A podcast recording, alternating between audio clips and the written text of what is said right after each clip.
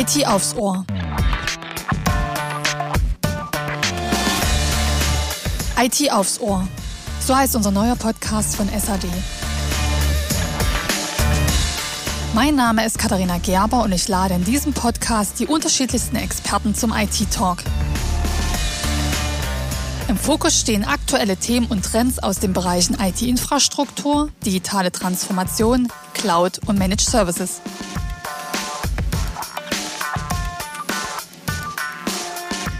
Wer erinnert sich noch? Am 25. Mai 2018 wurde die neue europäische Datenschutzgrundverordnung kurz DSGVO eingeführt.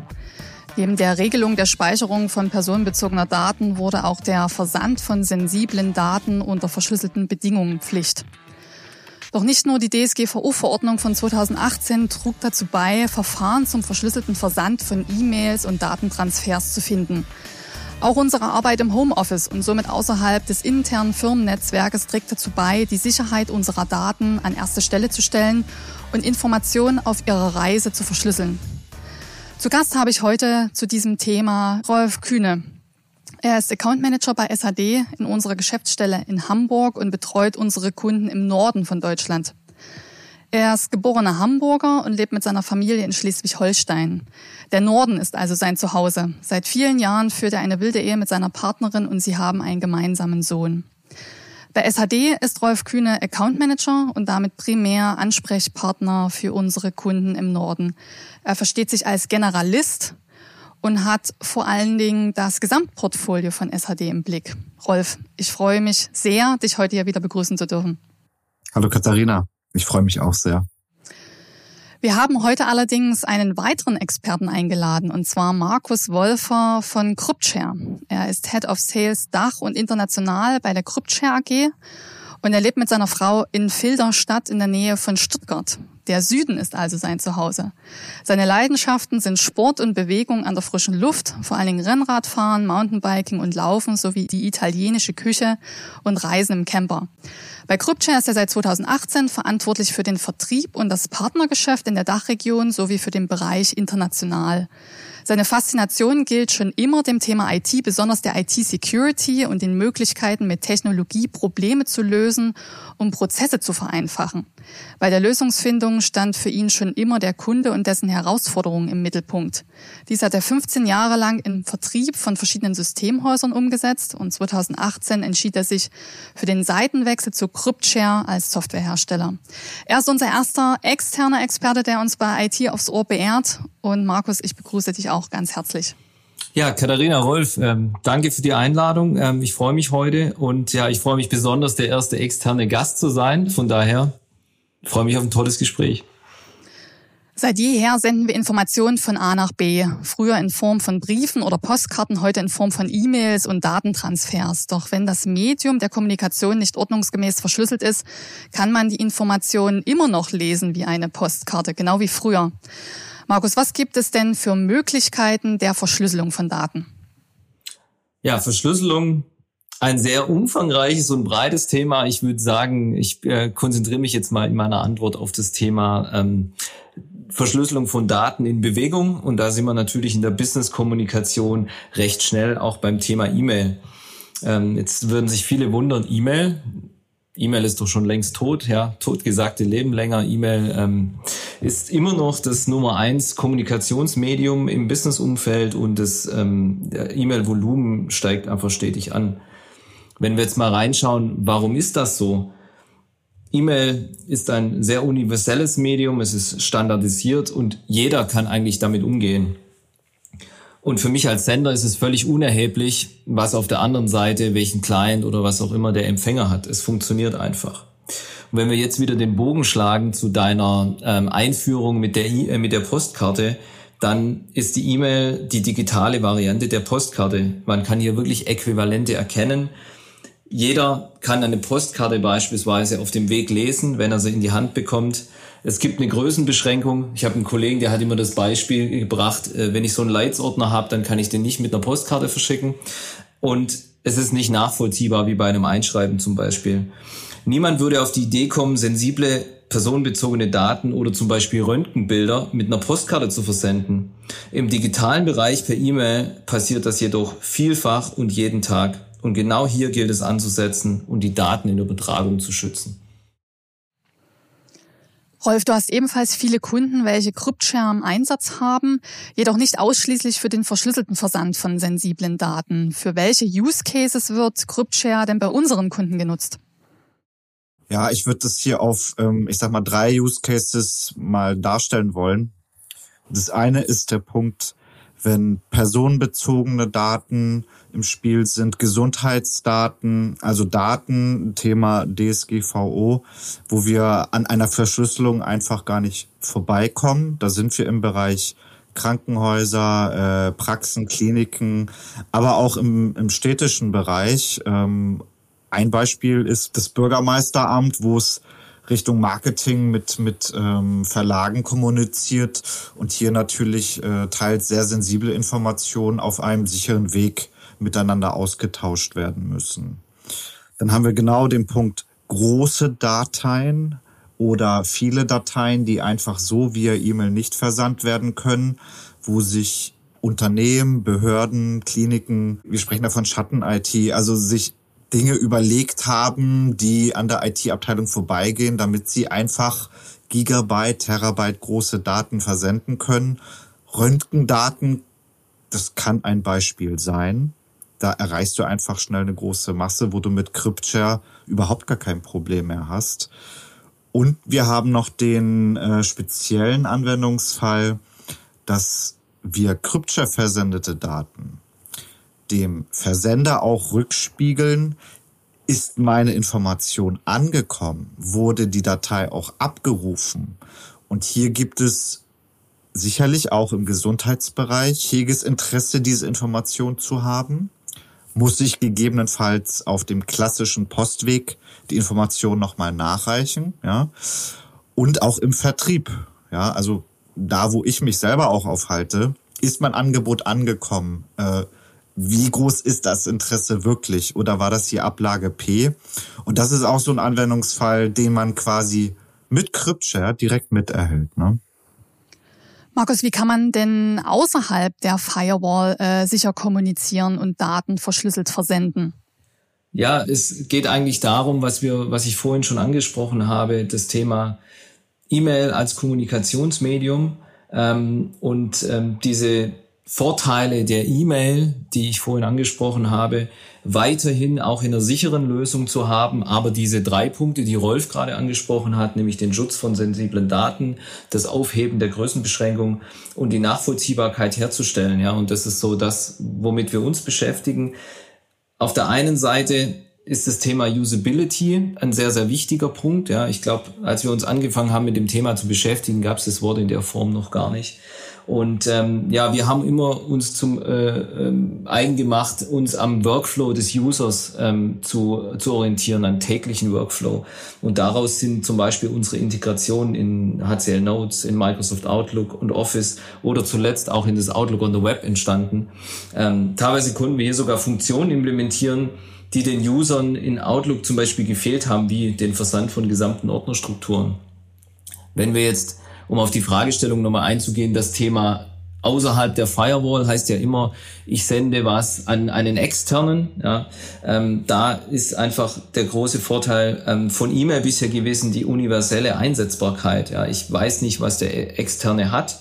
Und genau so haben wir auch eine Lösung gefunden, ähm, um mit jedem kommunizieren zu können. Das heißt, ich sage immer, die Anforderung für den externen mit CryptShare zu arbeiten ist, er muss Internet haben und er muss es bedienen können. Und das äh, sollte doch ein Großteil der Ansprechpartner haben. Und damit, ähm, das ist zum Beispiel besonders wichtig im Bereich Kommunikation Behörden mit Bürgern oder auch zum Beispiel Ärzte mit Patienten. Das hatte ja Rolf vorhin auch schon angeregt. Ja, und genau hier äh, ist, glaube ich, der Ansatz, eine einfache Lösung zu haben mit einem geringen Schulungsaufwand und auch einem geringen Betriebsaufwand. Rolf, wie schätzt du denn vor allen Dingen auch die Gefährdungslage bei deinen Kunden ein durch den unsicheren Versand von Daten? Gefährdungslage würde ich hier auf mehreren Ebenen mal definiert wissen. Zum einen unsicherer Versand kann ja bedeuten, ich versende unsicher Geheimnisse, Wettbewerbsvorteile.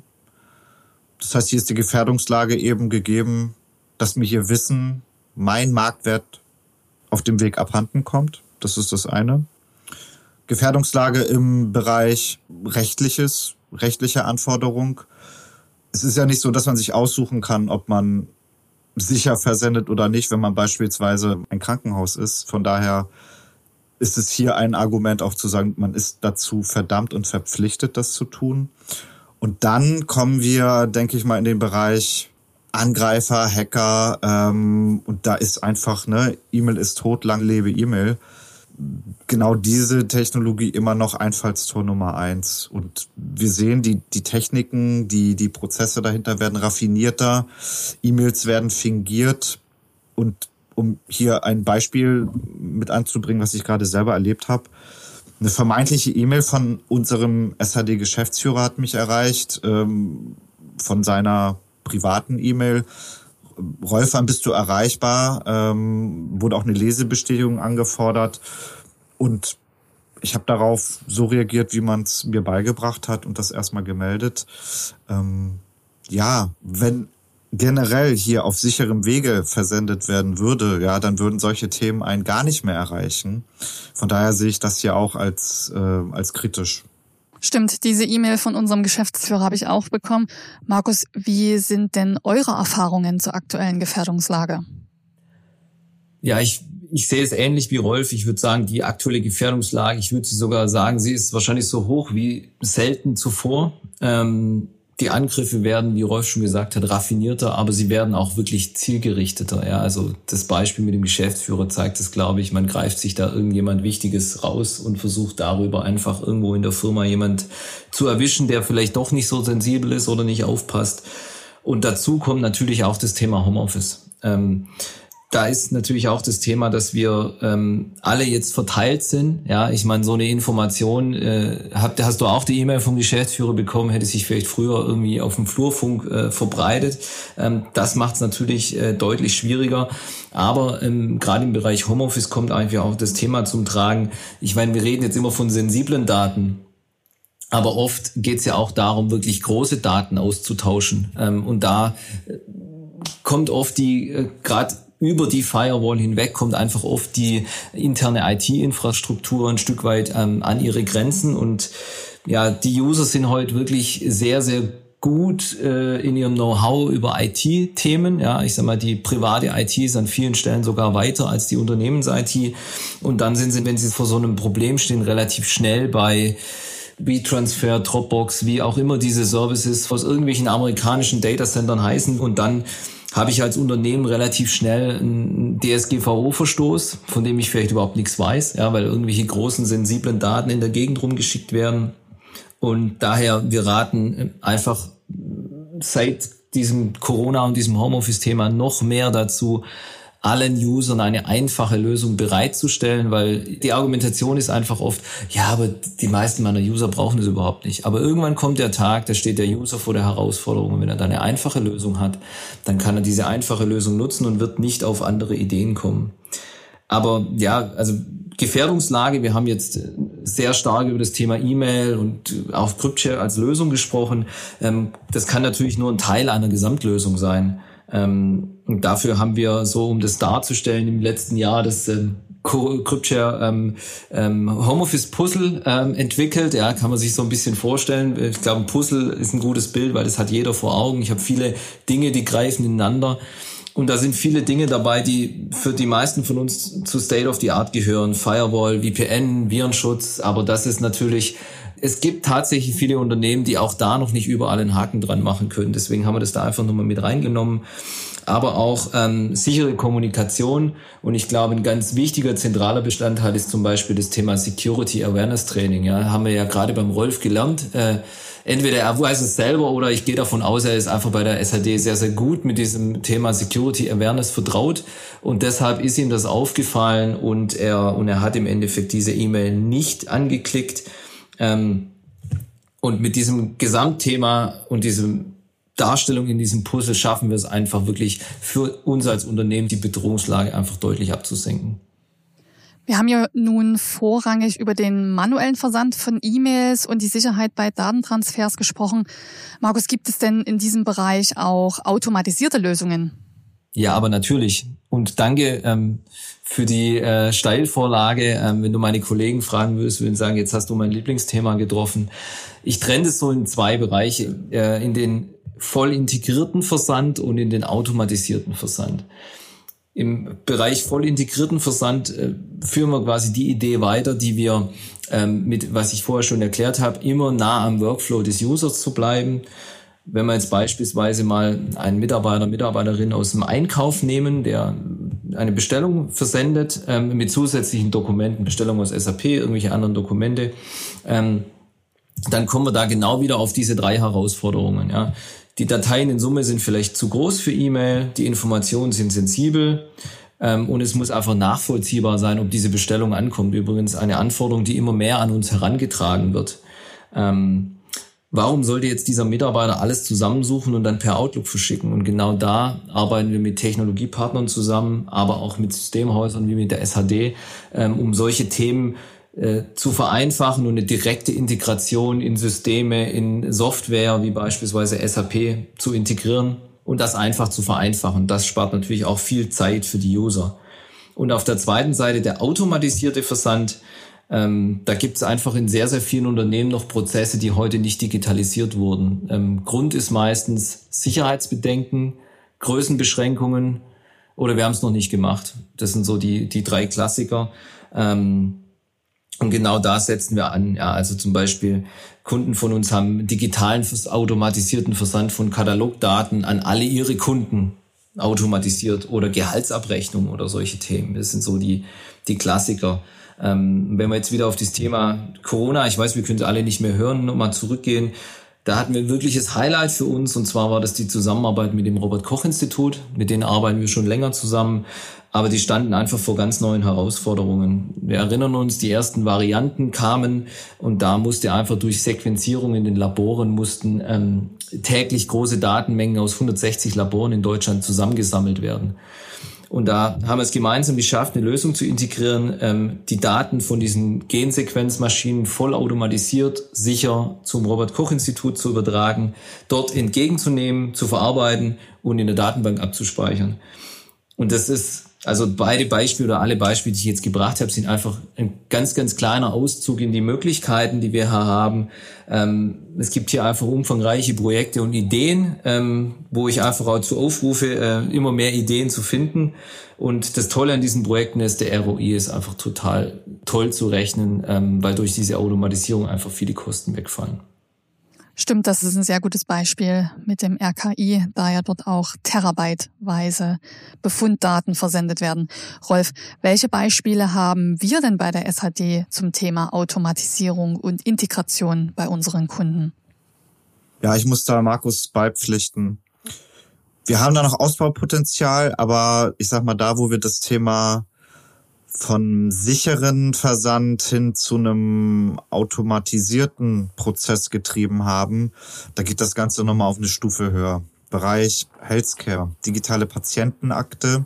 Hier ist es so, dass ähm, die Daten von einem Chef im System eben eingegeben werden. Die landen im Krankenhausinformationssystem und werden dann angetriggert, auch in die Patientenakte überführt zu werden. Ne? Und äh, wir reden hier über ähm, teils hochsensible Daten, über Gesundheitsdaten. Da ist das Thema äh, sicherer Austausch, also da braucht man gar nicht drüber reden. Und dann war noch die Frage, wie macht man's? Und hier war es tatsächlich so, dass man CryptChash schon kannte und quasi hier das Lizenzmodell so angepasst hat, dass man diesen diesen äh, Roboter quasi in der Lizenz auch mit drin hat und dann dann ging das seinen Gang. Ne? Ähm, wir sehen da, wie gesagt, viel Ausbaupotenzial. Ich würde tatsächlich gerne auch nochmal aus dem wahren Leben kurz was erzählen, wie es Stand heute funktioniert, wenn du einen pflegebedürftigen Menschen hast und du hast ein Hilfsmittel, was du anforderst. Dann schreibst du deiner Pflegekasse einen Brief und sagst, ich bräuchte bitte ein Hilfsmittel. Idealerweise schon mit einem Kostenvoranschlag oder mm, auch einem ärztlichen Attest. Und dann kommt ein Brief zurück, wo das Ganze erstmal abgelehnt wird. Und du schreibst dann einen Brief mit einem Widerspruch ähm, und dann kriegst du wieder einen Brief, wo gesagt wird, ja, Widerspruch haben wir erhalten, um das weiter einordnen zu können, haben wir dir einen weiteren Briefumschlag beigelegt. Und du sendest jetzt bitte mal folgende Daten, ähm, an den medizinischen Dienst. Die packst du dann auf einen Stick oder brennst sie auf eine CD, packst es in den Briefumschlag, gibst es beim medizinischen Dienst an und dann bekommst du irgendwann einen Brief, wenn die Information vom medizinischen Dienst bei uns als Pflegekasse wieder eingegangen ist. Äh, das kann nicht im Sinne aller Beteiligten sein, nur so wird es Stand heute gelebt. Ja, und das meine ich damit. Wir haben da noch viel Potenzial ähm, und sind, denke ich, jetzt auch in einer Phase, wo wir nach und nach auch den ein oder anderen Prozessschritt hier mal digital begleiten können und das eben mit mit Kryptshare als einem wertvollen Partner. Ne? Stimmt, diese persönliche Erfahrung habe ich auch schon machen und Befunde persönlich im medizinischen Ambulanzen abholen müssen. Tatsächlich ein unzumutbarer Zustand. Vielen Dank, lieber Markus. Vielen Dank, lieber Rolf, für das Gespräch heute. Das waren sehr spannende Einblicke zum Thema sicherer Versand von Daten. Vor allen Dingen, weil wir zurzeit alle verstärkt im Homeoffice arbeiten und unser tägliches Medium der Kommunikation und der Datenübermittlung zum Teil so wenig hinterfragen. Und nun zum Schluss nochmal kurz und knapp gefragt, wie kann der Versand von Daten sicher von A nach B gestaltet werden? Ja, dann steige ich doch einfach mal kurz ein, Katharina. Aus meiner Sicht einfach, sicher, hoffentlich automatisiert und damit kostengünstig. Ja, zwei Worte mit Kryptshare. Sehr gut. Liebe Zuhörerinnen und Zuhörer, wie gehen Ihre Daten denn auf Reise? Sind Sie sicher, dass sie sicher sind? Wenn Sie sich also über den verschlüsselten Datenversand austauschen möchten, dann sprechen Sie unsere Experten gerne an. Lieber Rolf, lieber Markus, ich freue mich sehr, dass ihr heute mit mir zu diesem Thema gesprochen habt. Vielen Dank auch von meiner Seite. Ja, danke für die Einladung und das ja, tolle Gespräch mit euch beiden. Und natürlich freue ich mich, liebe Zuhörerinnen und Zuhörer, wenn Sie das nächste Mal wieder dabei sind, wenn es heißt IT aufs Ohr.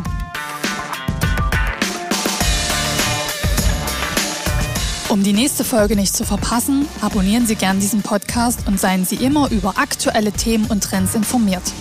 IT aufs Ohr gibt es bei Spotify, Apple Podcast, Deezer, Audible und als RSS-Feed in jedem Podcatcher.